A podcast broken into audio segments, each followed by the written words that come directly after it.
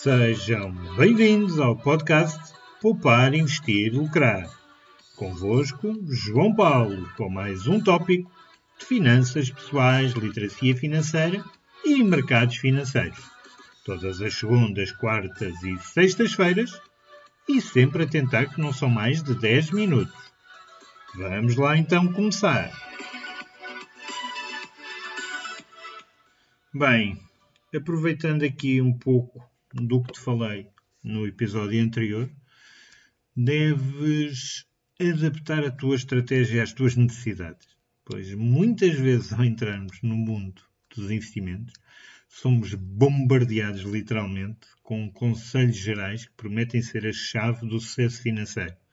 Então, se fores para as redes sociais, são mais de muitos que aparecem nos seus Lamborghinis e Maseratis e que te prometem que tu, em seis meses, consegues fazer o mesmo.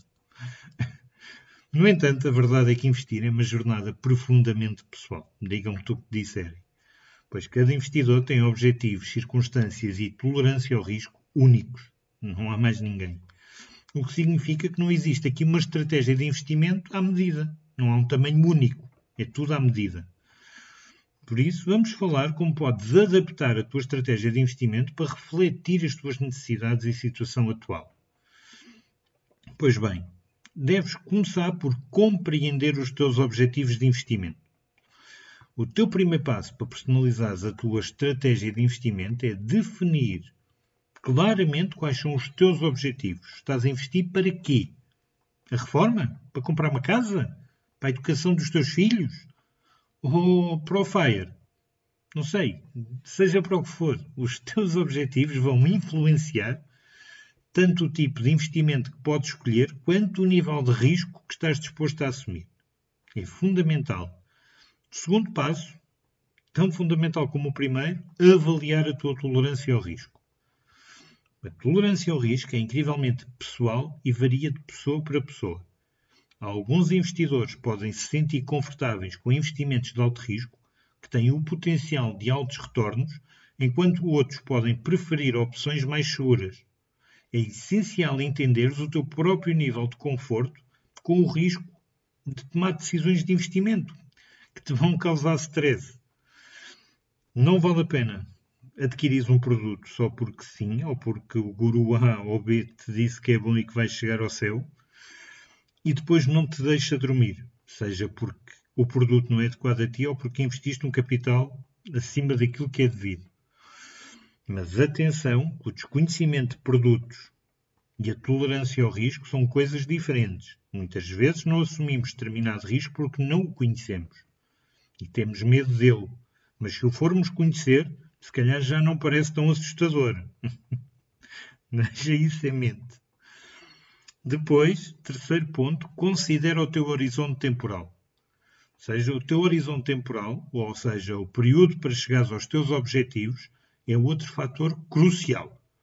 Investidores com um horizonte de tempo longo podem ter mais capacidade de assumir risco, pois têm tempo para recuperar de eventuais baixas de mercado. Por outro lado, se vais precisar do dinheiro em breve, aí deves considerar não investir, mas colocar num produto de baixo risco ou ter uma abordagem aqui mais conservadora em obrigações ou lá está um, ETFs. Um, e depois, também aquilo que eu considero, para mim, punha em primeiro lugar, mas achei melhor colocá-lo em quarto, conhecimento e interesse no mercado. O teu nível de conhecimento e interesse nos mercados financeiros também vai influenciar a tua estratégia. Alguns investidores gostam de pesquisar ações individuais e ativamente gerir as carteiras, onde eu me incluo, enquanto outros preferem uma abordagem mais passiva, só comprar ETFs que replicam determinado ativo e está bom, não se chateiam muito. Também deves ter em atenção e adaptação às mudanças de vida. É fundamental. Os teus planos de investimento podem precisar à medida que a tua vida evolui. Ou seja, mudanças de carreira, casamentos, filhos e até a reforma, são todos eles eventos impactantes que podem exigir um reajuste na tua estratégia de investimento e vão exigir de certeza absoluta. Por isso, meus amigos, investir não é uma ciência exata. Não é porque eu faço que tu deves fazer. Não pode ser bom para mim, pode ser bom para ti, ou pode ser bom para mim não ser bom para ti. É igual. Cada um sabe dos seus próprios investimentos. E por isso, reconhecer que investir é uma experiência pessoal é fundamental para desenvolver uma estratégia que se alinhe com os teus objetivos, tolerância de risco, horizonte temporal e interesse pessoal. São tudo fatores chaves para tu definir como deves alocar o teu dinheiro.